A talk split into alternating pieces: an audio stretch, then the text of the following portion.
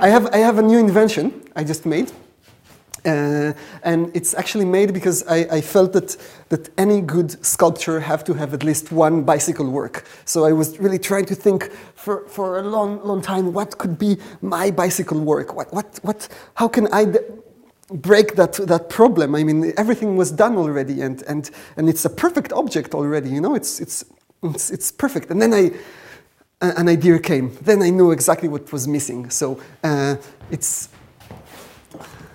we're gonna we're gonna go downstairs and and this is the kit for the for the work and I'm gonna show you um, how it works. Yes, again I'm using the lighter gas. I do always look around and try to figure out. Uh, how everything works and always look for, for, for, for the reason why things are in the street or at somebody's house or on somebody's table or but um, I think the hardest part is to to keep um, being in this stage of, of opening your eyes. You know, it's like a good photo.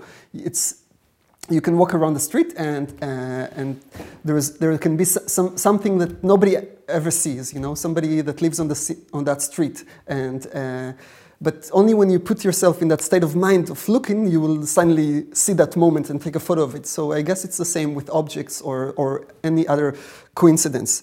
So um, I think the hardest part is to put yourself in that, that stage of always uh, uh, searching and always uh, um, being with an open mind. We want to make it look as if we just found a bicycle on the street, you know?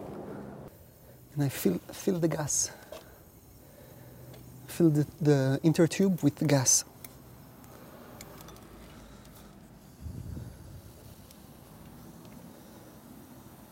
See that?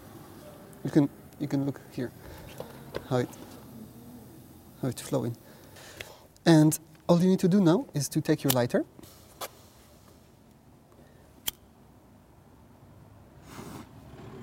I, I look for magical moments, but I don't know if if I, uh, if if I can call myself a magician, but um, I think if I, if I ever to have a, a business card, I would definitely uh, write under my name uh, inventor.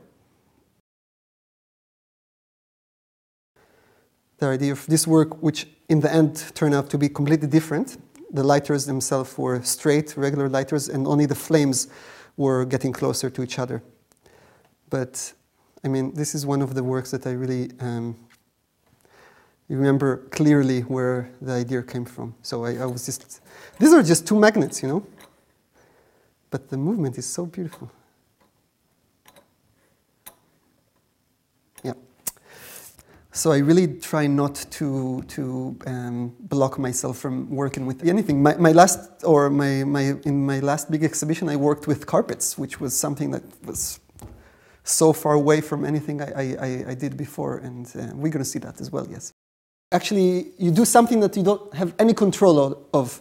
You know, you, you do a work that it's completely up to the fire to to um, to to decide how it's going to be. So you're just kind of walking um, into the dark, and this was really hard. I think it took me a long time until I came to be able to do it, to make a work that I have no control of over. Um, but when you open it, there's a lot of you discover so much. The carpet was uh, actually a uh, remake of uh, uh, a carpet that is exposed at the Pergamon Museum. Uh, the carpet at the Pergamon Museum was in storage in one of their warehouses, um, and during the Second World War, it was bombed and burned to the ground. Uh, it was rolled, and they couldn't really tell uh, in what position it stayed in. And um, I think after something, something like 20 years, they, they opened it. And after they opened it, unrolled it, uh, and I was just, I think, first of all, struck by the visual aspect of it. Uh, I think this kind of um, uh, fight that you have between the, like I said, the two patterns and um, yeah so i mean i think that's how i, I, I, I mm, found this incident mm, uh, poetic destruction. But I just thought about it now. I don't know. Um, I think I'm really romantic. I think I'm really romantic. And that's a problem.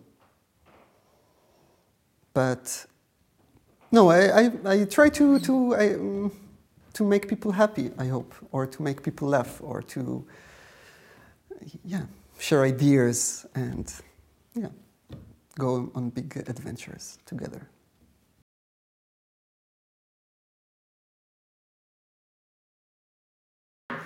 Uh, the next thing, wow, that's a potato gun. Okay. Put my protection